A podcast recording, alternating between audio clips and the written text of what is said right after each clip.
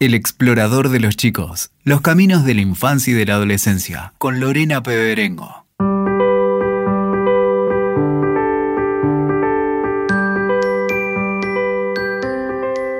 Muy bienvenidos al episodio 18 del Explorador de los Chicos.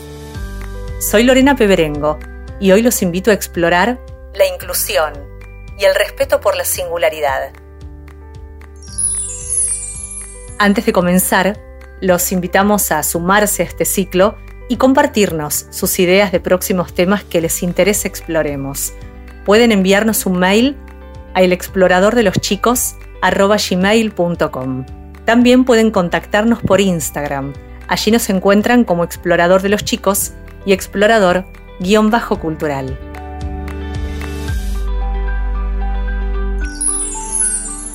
En cada uno de los episodios transitados en este ciclo, nos propusimos invitar a los adultos a acompañar a los chicos a ponerse en el lugar del otro y respetarse las diferencias. La diversidad es un valor central de este tiempo, y es esta una oportunidad para enseñarles a vincularse mejor con los demás si se respeta la singularidad de cada quien. Si los chicos no discriminan per se, ¿por qué los adultos no tenemos la capacidad de despojarnos de prejuicios de juzgar, de calificar y poder educar respetando a los demás tal como son y desean ser. ¿Es tan difícil educar haciendo foco en la importancia de respetar a los demás tal como son? ¿Por qué los adultos no podemos comprender lo importante que es enseñarle a los chicos que respetándonos como somos, podemos vincularnos mejor? ¿Por qué no podemos enseñarles a ponerse en el lugar del otro e invitarlos a preguntarse si a ellos les gustaría sentirse excluidos. En ese simple ejercicio algo se transforma. Intentar cada día hacer una buena acción por aquel que está solo, triste, por aquel a quien no se lo integra a los grupos, que no se lo invita, que no se lo incluye. Ningún niño merece sufrir. Nuestra responsabilidad como adultos es no tener los ojos distraídos y acompañar a nuestros hijos para construir vínculos sanos con los demás. Muchos chicos no son integrados en la escuela a los grupos, dejados de lado y excluidos. Y no se trata solo del que atraviesa alguna dificultad. Son muchos los chicos a los que no se los incluye. Siento que los adultos tenemos un gran desafío. Tomarnos unos minutos para preguntarnos si nos sentimos bien, avalando situaciones cotidianas en las que nos enteramos que algún niño quedó fuera de un grupo y lo justificamos pensando o diciendo no habrá afinidad. Asistimos a un tiempo de deconstrucción social en el que cada día es una oportunidad para aprender del que es distinto a uno y confirmar que las diferencias nos enriquecen. El cambio comienza en casa, desembarca en la escuela y se ve atravesado por las distintas instituciones que tienen la misión de articular esfuerzos para acompañar a los chicos en sus necesidades y realidades. Todos los chicos merecen ser felices en su singularidad. ¿Los acompañamos?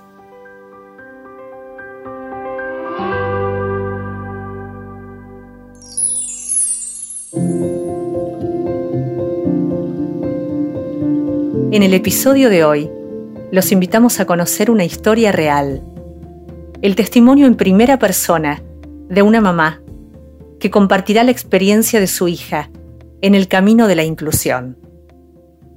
Flavia Núñez se ha desempeñado por más de 20 años en la industria financiera y de seguros, tanto en Argentina como en el exterior. Es contadora pública y Executive MBA por la Universidad Pontificia Comillas de Madrid donde vivió y trabajó durante ocho años. Durante ese tiempo se sumergió en un proceso de adopción internacional, lo que la llevó a adoptar a una niña de cuatro años y medio en Kemerovo, Rusia. Esa niña hoy tiene 16. Su apodo es Vika, que es el diminutivo de Verónica. Esta es su historia, que representa a muchas otras historias de vida, que tienen derecho a que se respete su singularidad. Flavia Núñez, muy bienvenida al Explorador de los Chicos. Hola Lorena, ¿cómo estás? Gracias por aceptar la invitación de protagonizar este episodio y compartir tu experiencia. Gracias a vos por, por invitar y espero que, que les resulte interesante y bueno lo que vamos a charlar hoy. ¿Cómo fue la llegada de Vika a la familia? Bueno, para contar la llegada de Vika a la familia me tengo que ir al año 2007. Nosotros estábamos viviendo en Madrid con mi papá de Vika y decidimos iniciar un proceso de adopción internacional. Algo que estaba bastante aceitado en España, que quien tiene convenios de adopción plena con varios países.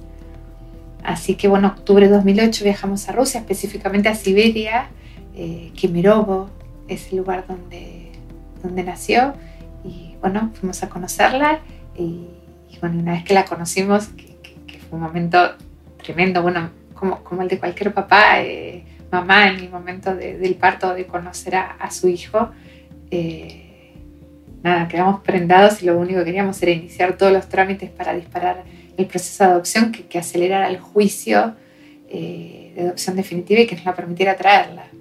Así que bueno, de octubre de 2008 tuvimos que esperar hasta marzo de 2009 y ahí nos llamaron, se hizo el juicio de adopción y, pudimos ir a buscarla y nos volvimos con ella para Madrid. La previa de este último viaje eh, fue tremenda, teníamos una mezcla de excitación, ansiedad, miedo total que, es indescriptible. Vika tenía cuatro años y medio al momento de, su adopción y, cuando estábamos en viaje para Rusia nos venían mil preguntas a la cabeza. ¿Le vamos a gustar? ¿Cuán fácil o complejo va a ser construir los lazos con ella? ¿Cómo vamos a saltear la barrera del idioma? Eh, Vika hablaba ruso y nosotros no habíamos logrado aprender dos palabras seguidas, a pesar que le habíamos puesto todo el, todo el ánimo, pero bueno, ahí fuimos. Y la verdad es que, es que nos lo hizo súper fácil. Tenía la alegría en el cuerpo y en el alma desde que llegó. Nos sorprendió, nos conmovió tremendamente. Era un caramelo. Tenía unas ganas de brindarse, unas ganas de dejarse querer que, nos conquistó absolutamente a todos. A, a mí, a su papá, por supuesto, y a toda nuestra familia, pero a nuestros amigos, los conocidos, los vecinos. O sea, Vika, a quien la conocía se lo conquistaba. ¿Con qué antecedentes, con qué diagnóstico llegó Vika a la vida de ustedes? Ella estaba en lo que se llama en Rusia una casa cuna. Los niños hasta los cuatro años están en una casa cuna y a partir de los cuatro años pasan a lo que uno comúnmente conoce como orfanatos. Entonces Vika estaba en esta casa cuna con niños más pequeños, con niños que son bebés hasta, ya te digo, hasta estos cuatro años, tres, cuatro años. Eh, Vika era muy pequeñita, de tamaño para lo que uno conoce a esa edad. O sea, Vika tenía cuatro años y medio y medía unos 85 centímetros, 87 centímetros, tenía muy poco peso. En los informes médicos decía que no tenía problemas eh, graves de salud, sí que había que reforzar todo el tema de eh, vacunas, de había que trabajar en, por ejemplo, su boca. Tenía, me acuerdo la primera vez que la llevé al dentista, Vika tenía, no me acuerdo si 14 o 15 caries eh, y esto había sido también por los problemas alimenticios que traía en la previa, succionaba, me lo habían dicho, y eso es una cosa que de hecho arrastró durante muchos años y hoy depende del momento también sostiene que es el tema de succionar los pulgares, o sea, succionaba los dos pulgares juntos. Vika solía estar cuando estaba eh, sola o en algún momento de, de, tranquilidad, donde no estaba interactuando con nosotros, siempre adoptaba la posición fetal, y tenía como una especie de temblor, pero bueno, no había problemas de salud graves, pero había todas estas cuestiones que teníamos que ir mirándola de cerca para ver que, cómo evolucionaba. ¿Y cómo transcurrió el primer tiempo en España, por ejemplo, su desembarco en la escuela? Nada, fue súper gracioso cuando, cuando llegó Vika a casa. Eh, nosotros vivíamos en un condominio donde había muchos niños y, y recuerdo que a ver, Vika venía de un lugar donde no conocía prácticamente nada. Vika, en, ella es de Siberia, de un lugar que se llama Kemerovo, donde los inviernos son menos 50 grados, donde los eh, otoños, eh, perdón, las primaveras y veranos son un poco más amables, pero son lugares que están muy alejados de todo.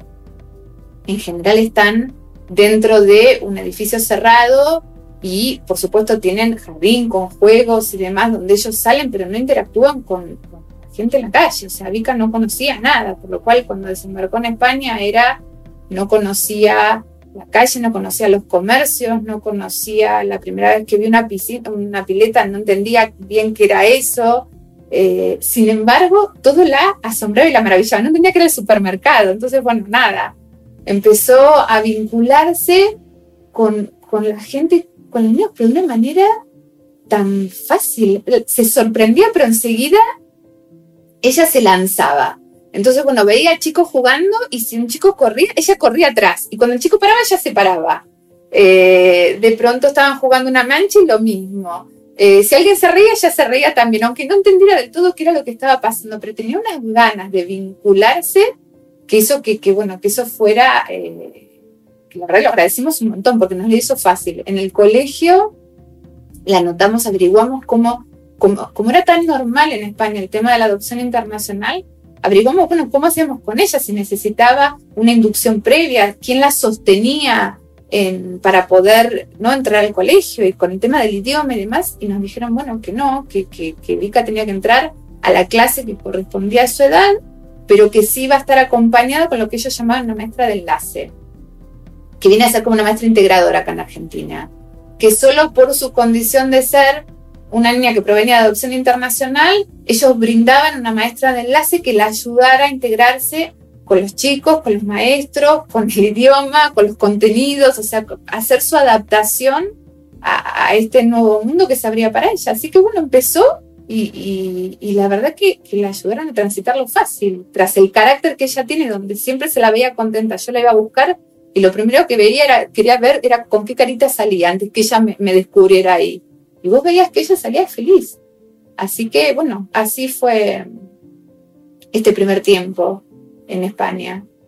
Durante este recorrido ustedes toman la decisión de regresar a la Argentina y Vika debe atravesar un cambio de escuela. ¿Cómo lo vivió? Mira, fue, fue difícil. En realidad, o sea, cuando nosotros nos fuimos a España pensamos que no volvíamos a Argentina, pues la verdad que nos instalamos allá, profesionalmente estábamos eh, transitando bien nuestras carreras y demás. Cuando Vika se sumó, pensábamos que, todo el, desarrollo de Vika iba a ser con nosotros en España y después nos dimos cuenta que para ella esto era un tema. Nosotros viajábamos mucho por trabajo, entonces lo que nos dijeron es Vika necesita arraigo, Vika necesita contención, Vika necesita familia y además necesita una familia extendida, necesita tíos, necesita primos, necesita hermanos y bueno, de parte del papá había hermanos en Argentina entonces, bueno, ahí es cuando decidimos el regreso. Pensamos que para ella iba a ser fantástico, que iba a ser fácil, y ahí fue cuando me di como el primer tropezón, porque cuando llegamos a Argentina lo primero que pasó es que Vika había empezado a aprender el español, pero había aprendido el español como más castizo, o sea, en España era madre y acá era mamá, y a nosotros nos puede parecer muy similar, pero para ella eran dos palabras absolutamente diferentes. Entonces este idioma, todo esto que yo ella había logrado avanzar en su comunicación es como que volvimos para atrás en, en Argentina. Y también se dio que empezamos en un nuevo colegio. Y en este nuevo colegio ya no había una maestra de enlace integradora. Entonces, bueno, nada, costó, yo la veía el primer tiempo, fue eh, bastante angustiante para ella. Fue la primera vez que la vi eh, que no, no estaba del todo feliz. Eh, fue mucho más difícil que cuando ella recién desembarcó con nosotros desde su llegada de Rusia a España. ¿Por qué en la Argentina no le brindaron una maestra integradora para su adaptación? Mira, eso fue, fue un tema, eso fue, fue un tema para mí en su momento, porque eh, cuando fui a hablar al cole, porque, mira, te voy a contar una anécdota chiquita para que te des una idea qué es lo que pasaba con Vika.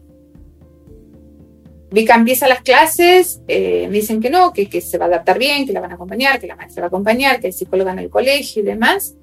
Y al poquito tiempo me llaman. Y me acuerdo que me llaman y me dicen, me preguntan, querían saber conmigo si Vika tenía algún problema, algún problema físico. Y cuando pregunto y me sorprendo, porque la realidad es que no había ningún problema físico, físico evidente, además, me dice, no, porque caminaba como haciendo un movimiento raro con el cuerpito y la cabeza. Y vos sabés que el movimiento raro con el cuerpito y la cabeza era porque Vika, cuando se integró a nuestra familia, una de las cosas que se dio es que explotó en lo que era su fantasía. Y me voy a ir un pasito más para atrás. En el informe médico que me preguntaste, mira, ahora no me había acordado de eso, una de las cosas que habían ellos resaltado era que Vika no había desarrollado la fantasía. Era la primera vez que yo escuchaba que a alguien podían diagnosticarle que no había desarrollado la fantasía. Y cuando indagué en eso me contaron, claro, que una niña que no había tenido ningún tipo de estímulo, Vika hasta los tres años, que es cuando fue institucionalizada, no había tenido ningún tipo de estímulo, prácticamente no hablaba, ni caminaba, ni demás, no había tenido la oportunidad de que nadie la estimule contándole un cuento, viendo una peli con ella, dándole una vida, haciéndola, ayudándola a volar y a, hacer explotar lo que era su imaginación. Entonces, bueno, nada, cuando, cuando pasó a vivir con nosotros, nosotros trabajamos muchísimo en eso. Eh, Vika conoció los animales, Vika conoció los pájaros y, y, en su momento con todo eso, por lo cual ella empezó a fantasear y sentir que ella era una paloma. Entonces, cuando caminaba en el patio en sus ratos de recreo, que además estaba bastante sola por este tema del idioma y porque, porque no, le costó mucho integrarse acá en Buenos Aires, ella iba caminando como, si fuera una paloma. Y cuando el colegio me llama y me pregunta qué era lo que pasaba, no pasaba nada. Vika jugaba y jugaba sola, tenía un juego muy, muy propio, o sea, ella jugaba, jugaba, jugaba sola, mucho, mucho sola. Les conté que en realidad lo que estaba pasando era que Vika estaba siendo una paloma y que si se lo hubieran preguntado probablemente ya se los hubiera dicho y que no había nada físico. Así que bueno, eso fue como la primera luz que se me prendió dije, uy, esto no está siendo tan fácil y acá vamos a tener que seguir esto más de cerca.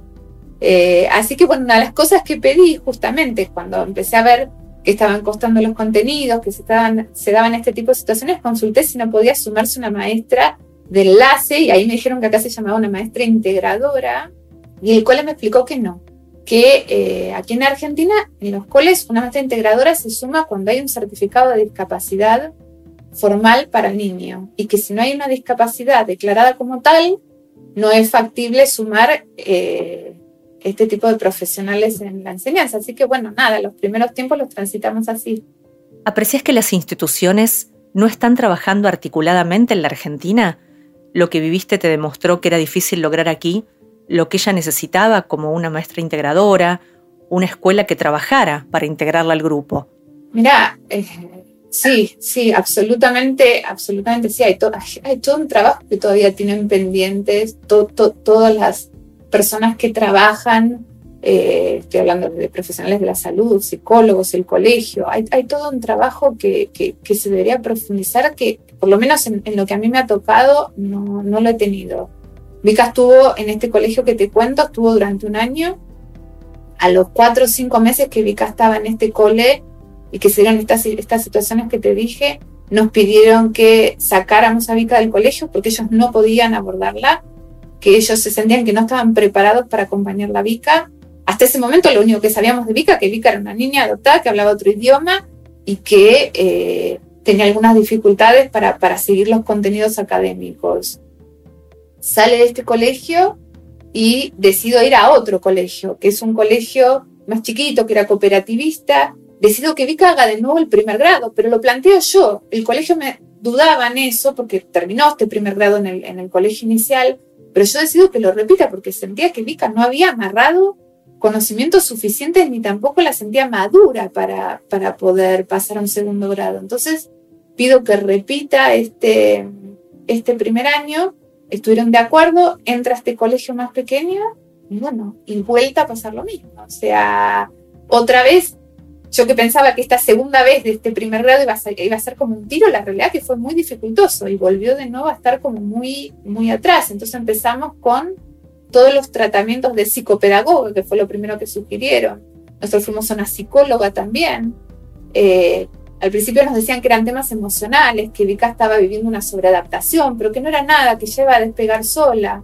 Pasó un año, pasó dos, pasó tres, Vika no despegaba, los contenidos académicos no lograba abordarlos, eh, estaba como muy sola, socialmente le costaba integrarse, era muy, muy aniñada, ella seguía, era como, como era, una, era muy pequeña, pero, pero a la vez los chicos iban madurando y Vika iba quedando como, como más atrás en, en, el tipo de juego, en la forma de vincularse, por lo cual con el padre seguíamos insistiendo, cambiamos de profesionales. Bueno, hemos hecho un recorrido enorme hasta que finalmente logramos llegar a, un grupo de, profesionales, nuevas psicólogas, nuevas psicopedagogas, donde hicieron una serie de pruebas y lo que vieron es que había un atraso madurativo que iba más allá de la sobreadaptación de Vika o de lo emocional. Había de verdad un atraso madurativo en Vika que tenía que ver con su historia. Eh, por lo cual empezamos a trabajar con eso y además se detectó después que hubo también que había ciertas dificultades intelectuales. También Vika tenía un pensamiento concreto, le costaba mucho el tema de la abstracción, le, le costaba mucho amarrar conocimientos. Entonces, bueno, nada, tuvimos que trabajar con psicólogas, psicopedagogas y tuvimos que recurrir a una psiquiatra para que hicieran todas las pruebas suficientes a partir de lo cual a Vika le tramitamos un certificado de discapacidad porque había una, obviamente, una dificultad que, que, ya se estaba evidenciando claramente y, recién en ese momento logramos que el colegio pudiera aceptar tener una maestra integradora, junto con la obra social, los profesionales, el colegio y mil pruebas y un montón de historias, eh, una maestra integradora se sumara al nuevo cole de Vica, pero ya estamos hablando como en tercer grado, no, recuerdo si fue tercero o cuarto grado. Eh, pero, pero ya te digo, Lore, no te digo la desarticulación que había entre los distintos profesionales y lo difícil que fue llegar a, algún diagnóstico cierto que nos permitiera darles las herramientas válidas y donde entenderemos que a Vika acá ya no era una cuestión de esperarla o de ser, digamos, muy amable con ella en cuanto a el trato en el colegio, en cuanto a las calificaciones, o había que estructurar algo, había que, había que hacer una adecuación curricular, había que hacer una adecuación metodológica, nada, fue, fue, fue difícil, fue difícil. ¿La escuela se mostró dispuesta en esta realidad que Vika vivía de adecuar los contenidos, de acompañarla y de integrarla al grupo social? Mira, la escuela, la verdad que la escuela fueron, a diferencia de lo que me pasó el primer, el primer año de Vika, la escuela fue amorosa con Vika, amorosa desde su el trato, desde la paciencia, desde el cariño, desde la forma en que la eh, protegieron a Vika. La verdad que, que, el colegio con ella se, se, portó muy bien. Lo que sucedió, y entiendo que las personas que estaban en la escuela, psicólogas, maestras y demás, no tenían la preparación suficiente para poder abordar un caso como el de Vika. Y el, el cariño no alcanza. Acá lo que se necesita es un entendimiento real de cómo se abordan estos casos. Eh, se hizo una adecuación metodológica y curricular formal, porque esto se presenta, se tiene que presentar en la obra social, se tiene que presentar eh, en más de un lado para poder continuar con todas las terapias que, empezaron a, a, acompañar a Vika, pero en la práctica termina siendo que son más indulgentes en cuanto a la aprobación para los contenidos. O sea, es como que, bueno, a Vika no se le exige tanto, a Vika no se le pide tanto. Bueno, si Vika esto no lo hace, no importa. Y la realidad es que eso no es lo que uno necesita. Uno necesita que ella tenga las mismas exigencias que cualquier chico, pero adoptadas a sus posibilidades. Entonces, esto es lo que, lo que pasó con el colegio. No es una cuestión de voluntad. El colegio la voluntad la tuvo, es una cuestión de formación, es una cuestión de poder estar listo para abordar esto. Es una cuestión de que el colegio tenga la, eh, la suficiente disciplina para poder hablar con los, o sea, poder conectar correctamente, además con los especialistas que están dando las terapias. Y acá hablo de los dos lados. Los, las personas que, que daban las terapias a VICA, psicopedagoga, psicóloga, psiquiatra, se supone que tienen que trabajar de una forma interdisciplinaria y que además tienen que estar conectados con el colegio y además tienen que estar conectados con la maestra integradora de VICA y además tienen que estar conectados con el instituto con el que está eh, que, disponibilizó esa maestra integradora. Bueno, todas esas partes tienen que estar conectadas. Bueno, es imposible conectar todo eso. O sea, nosotros lográbamos hacerlo, pero con un esfuerzo y nosotros siendo los conectores, o sea, trayendo a todas las partes para que se sentaran y conversaran y pudieran entender y determinar cuál eran las mejores, eh, o sea, lo mejor que se podía hacer a cada momento con Vika. No sé si soy clara en lo que estoy contando. Y sin la celeridad que Vika necesitaba para poder transitar esta segunda instancia en una nueva escuela con los tiempos que ella debía vivir. Todo se pospuso mucho por esta falta de articulación entre las instituciones, entre los profesionales, entre todos los actores sociales. Sí, mira, Vika fue pasando, a ver, Vika fue pasando de, ya te digo, Vika fue pasando de grado Pero la realidad es que los contenidos que Vika iba a amarrar eran pocos. Después vimos Vika tenía una dificultad cierta para amarrar esos contenidos, que, lo detectamos estando en el colegio, pero vos decís, necesitaba capaz trabajar, no ir pasando, tan, pasando de grado, sino necesitaba ir amarrando las cuestiones que ella necesitaba para que la iban a ayudar a futuro para poder ser autónoma, ¿no? Pero, pero, pero no era una cuestión, para nosotros no era una cuestión de pasar de grados, era una cuestión de que vos digas, en cada momento, vos decís, tengo que poder encontrar la forma de llegar a ella y que ella capte las cuestiones. Y por otro lado, esto es el tema académico, pero yo creo que lo que más duro se nos hizo también era su eh, inserción social en el colegio. O sea, Vika estuvo muy sola, toda la primaria. La primaria la transitó sola.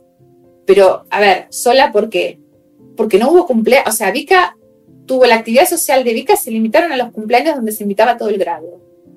No hubo una sola invitación a una casa a jugar. No hubo un paseo particular de Vika con, con otras compañeritas. Eh, no hubo eh, mejores amigas, digamos, en el colegio.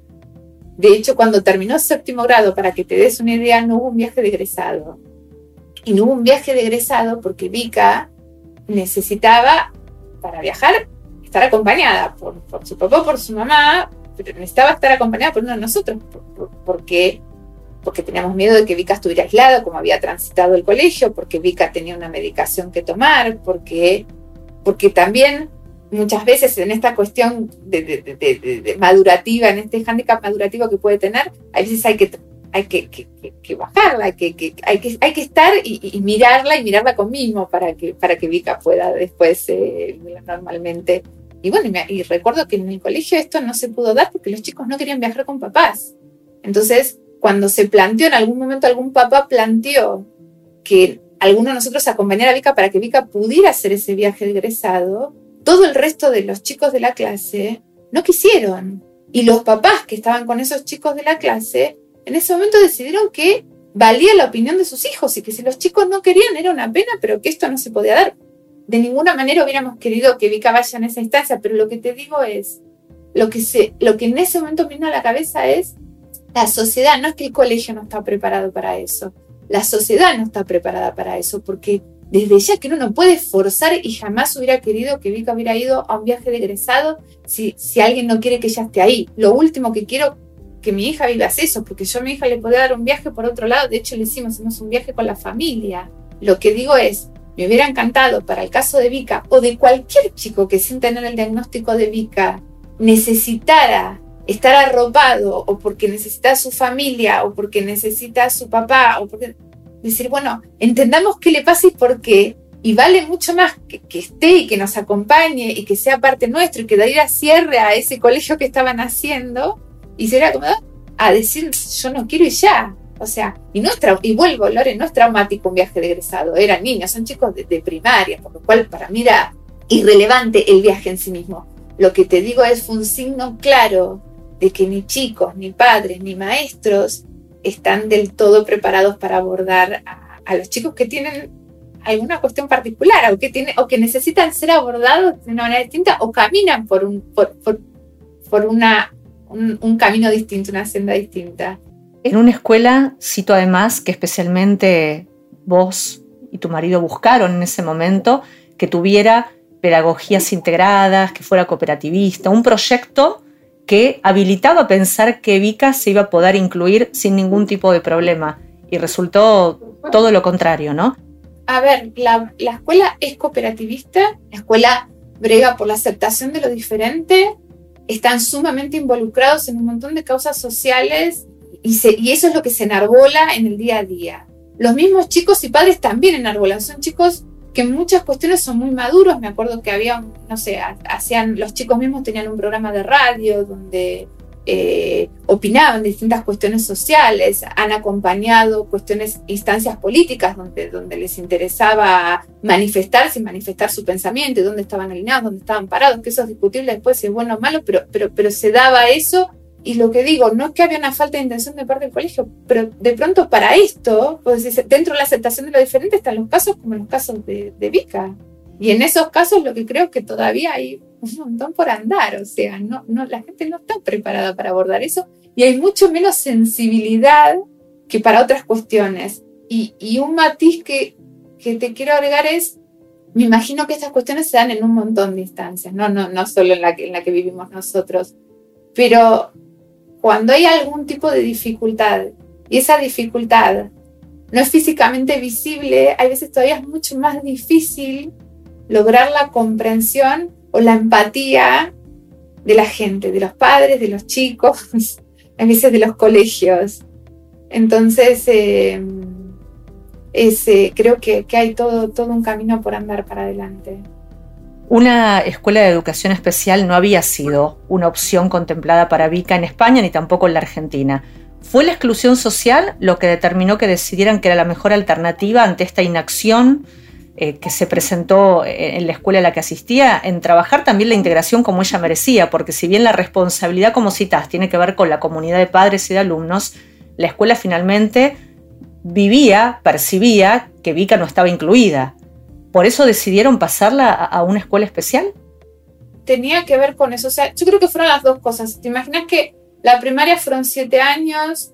Nosotros eh, hasta, hasta sexto, séptimo grado hablábamos con psicólogos, psicopedagogos, hacíamos pruebas porque, eh, de hecho, nos decían que una posibilidad era que Vika fuera una secundaria liviana, una secundaria que fuera solamente un turno a la mañana, que no fuera todo el día, donde buscáramos alguna secundaria que fuera académicamente liviana para Vika, pero estaba esta discusión de, de, cómo seguía el camino para adelante. Con el papá de Vika nos dio mucho miedo cuando vimos justamente todo esto último que se dio en el colegio, con toda esta planificación del viaje de egresados, cuando, habían, cuando vimos que habían sido tantos años donde Vika no estaba socialmente eh, integrada con, con todos sus compañeros, nos aterraba pensar para adelante cómo iba a ser esto en un secundario, donde ya los chicos tienen eh, otra forma de pararse, donde eh, teníamos miedo, dijimos, de verdad, el pensamiento fue se la van a comer cruda en un secundario, porque además Vika seguía siendo muy niña en su juego, en, en sus gustos y en sus formas. Y por otro lado, sí también nos dimos cuenta que ya no alcanzaba con una integración y con este tema de adecuar los contenidos. O sea, iban a ser 13 materias que, nosotros entendimos con el papá, sobre todo en séptimo, que a Vika le iba a ser imposible abordar. Entonces, se dieron las dos cosas. Por un lado, que socialmente entendíamos que iba a estar más cómoda eh, y más integrada. Y por otro lado, que, tampoco creíamos que, el secundario fuera una opción por, por toda la currícula que tenía. ¿Cuál es la experiencia de Vika en esta escuela especial hoy y qué desafíos se presentan para ella cuando concluya su escolaridad y comparte espacios con otros, ya no en una escuela especial? Mira, a ver, cuando, cuando decidimos el cambio y lo hablamos con, con Vika, fue todo un tema, porque la realidad nosotros habíamos acompañado a Vika, Vika es un sol, Vika, todas las cosas que hemos iniciado con ella, de psicólogo, psicopedagogo, terapia ocupacional, eh, médicos, neurólogos y demás, ella hace todo, va todo, a todo con una sonrisa. Ella hace todo tipo de terapias, todo tipo de cuestiones. En el medio, imagínate que los profesionales cambian porque no pueden, porque dejan de atender, porque por, por cuestiones burocráticas. Le hemos cambiado gente en el medio. Ella siempre acepta todas estas cuestiones. Pero nunca, y eso yo lo charlé con los psicólogos de esta nueva escuela, nunca nos habíamos sentado a charlar con Vika ¿por qué ella tenía? Nunca me había preguntado ella, ¿por qué yo tengo todo esto para... ¿Qué, me tiene que sostener? ¿Por qué tengo que tener toda esta gente a la que tengo que hablar, con la que tengo que pasear, con la que tengo que trabajar, a la que tengo que visitar, a la que tengo que hacer las 500 cosas? Y la realidad es que ahora tenemos que ir a esta nueva escuela donde ella se iba a encontrar con un montón de chicos que también iban a tener una serie de dificultades y dificultades de lo más variadas y algunas chicos que tenían dificultades visibles, que para ella esto era algo nuevo. dijimos, bueno, ¿cómo, cómo, lo va, ¿cómo lo va a atajar ella? ¿Cómo lo va a encarar? Y bueno, más o menos tratamos de hablar con ella, le contamos y le dijimos, mira, Vico, vos sabés que el cole, tenemos hasta ahora, esa veces es como muy difícil, así como hay gente que es buenísima para los deportes y es buenísima para ciertas actividades, hay veces es menos buena para lo que tiene que ver con el cole, las materias, los exámenes y las pruebas, eh, hay otros chicos que son buenísimos en el cole, en las pruebas, sin estudiar matemáticas, sin estudiar lengua y demás, y no son tan buenos en los deportes. Le dije, bueno, vos sabes lo que te cuesta el cole. Me dice, sí, sí, a mí las pruebas me cuestan un montón, no me gustan. Mamá me decía, bueno, bueno. Dije, se nos ocurrió que hay una escuela que puede ser mucho mejor para vos, donde son menos, son chicos, eh, son cursos más chiquitos, donde van a estar más dedicados, van a poder trabajar con vos más cerquita, donde no vas a ser la única que va a tener estas cuestiones de, que no entiendo, de que me atraso o que, o que tienen que hacer algo distinto conmigo. Y, y creo que va a ser, que puede ser algo bueno para vos. ¿Querés conocerla? ¿Querés que vayamos? Bueno, ella dijo que sí, como todo y como siempre, y con una sorpresa dijo que sí, así que bueno, lo anotamos, empezamos. Nada, con cierto temor, con mucha ansiedad de, cómo se iba a acomodar. Y desde el primer día que fue a la escuela, ella volvió feliz. Feliz se sentía que era la reina del mambo, que había llegado, que ella había desembarcado ahí y que vinculaba y que tenía chicos que querían ser amigos de ella y que hablaba y que se reía y que hacían cosas juntos nada, fue feliz. Y la otra cosa que pasó Lore que me llamó un montón la atención es que su rendimiento escolar mejoró tremendamente. Bueno, no sé por qué me sorprende, la realidad es que son menos, están más dedicados a ellos y evidentemente tienen mejores metodologías para trabajar con los chicos, pero la realidad es que Vika mejoró mucho en todo lo que es su lectoescritura, en todo lo que es su aplicación para el cole, en cómo, en cómo gestionar a mí me habían dicho que Vika no tenía responsabilidad áulica. Alguna vez lo escuché, no sé si ese es el término, pero lo había escuchado, como que es verdad, Vika no, no era responsable de sus tareas, ni de, no tenía ningún estrés respecto al colegio. Y acá empezó a asumir las responsabilidades de ir al cole, de tener que hacer la tarea, de que tenía una prueba, de que... Entonces, bueno, nada, para Vika fue estupendo. Ah, lleva dos años en el, en el cole y es, es una nena que está tremendamente feliz, muy integrada, tiene amigos. Yo estoy feliz, el papá está feliz eh, y estamos muy integrados en lo que es la comunidad educativa que, que, se ha formado con el colegio, pero lo que estamos es con mucho miedo, con mucho miedo por el futuro, porque hoy sentimos que está muy protegida, que Vika está entre pares, donde se siente cómoda, donde se siente cuidada, donde se siente muy valorada, pero la realidad es que después cuando el cole termine, no hay una sociedad también especial para ella. Entonces esta, esta vida que, que para mí es un poco de gueto, tiene también sus contraindicaciones, porque el día de mañana no va a ser así. Y me preocupa mucho el futuro y me preocupa mucho cuando nosotros no estemos y cuando no haya quien la mire. Por lo cual espero que de acá a que le toque ese momento tengamos una sociedad mucho más empática y mucho más amorosa para con, los chicos que son como Vika y que, la puedo transitar, pero me da mucha, mucha ansiedad, me da, me da ansiedad y, preocupación el futuro. ¿Qué aprendiste eh, en estos años de acompañar a Vika a vivir una infancia y adolescencia como merece? ¿Qué aprendí? Que no hay que bajar los brazos nunca, que nunca hay que resignarse. Perdón. nunca hay que bajar los brazos y hay que dar lo máximo por los chicos porque siempre pueden, siempre pueden estar más preparados, siempre pueden estar mejor, siempre pueden crecer, siempre pueden madurar. Eh, cuando, cuando vas a un psicólogo, otro psicólogo, un psiquiatra, y cambia los tratamientos, y hay problemas con las obras sociales para que te autoricen los tratamientos, y hay problemas para el colegio para que te pongan la maestra integradora, y, ves que tu chico no está integrado, hay momentos que te cansas mucho, hay momentos que tenés miedo, hay momentos que ves que un profesional dice una cosa y otro dice otra y vos te suena, aunque no seas un, doctor en la materia, te suena que no es coherente lo que están diciendo. Entonces tenés que ir a buscar más opiniones y tratar de armar la propia para, tratar de entender si lo que está pasando es lo mejor para tu chico.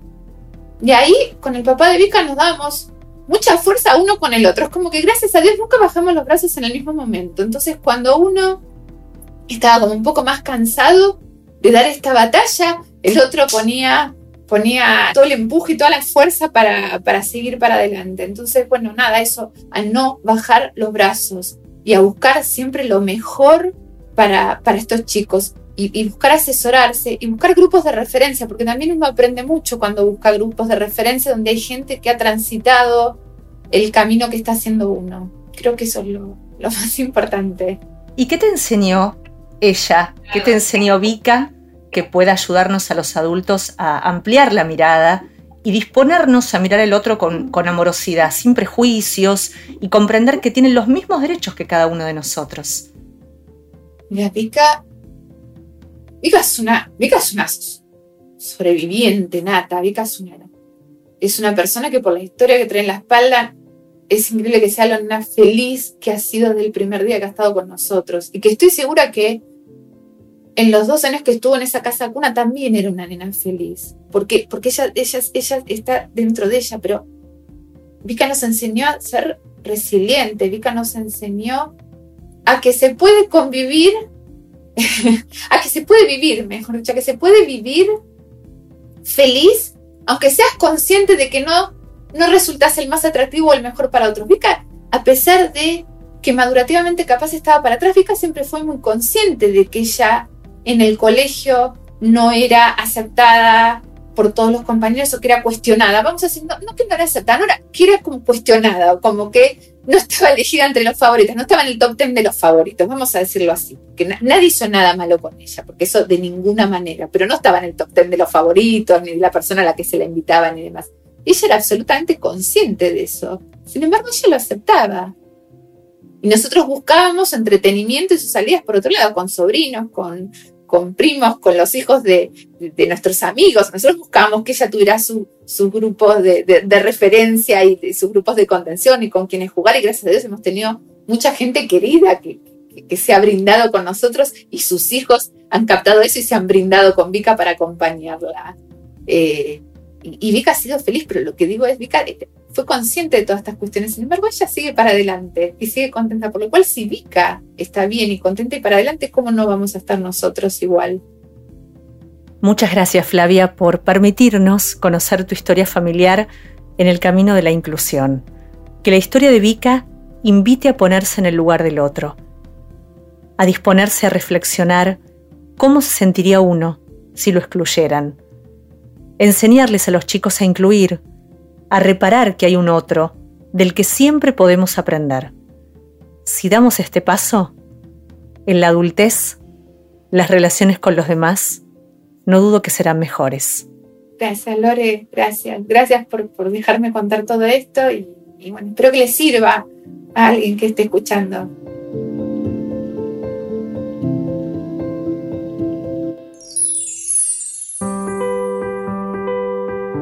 Ojalá que todo lo que hemos escuchado se constituya en un desafío para respetar al otro en su singularidad y no excluirlo.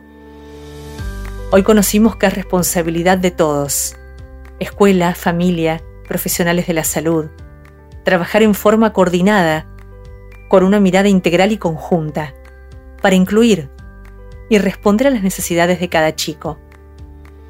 Como sociedad se nos impone un reto comprender que las diferencias nos enriquecen, siendo este el mayor aprendizaje que todos podamos obtener.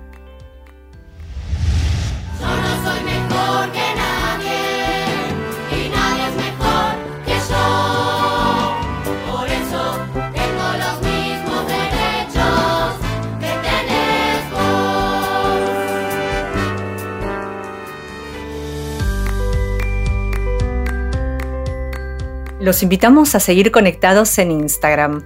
Nos encuentran con el nombre Explorador de los Chicos y también en Instagram en explorador-cultural. No olviden enviarnos los temas que les gustaría que exploremos en próximos episodios. Nos reencontramos muy pronto. Hasta entonces.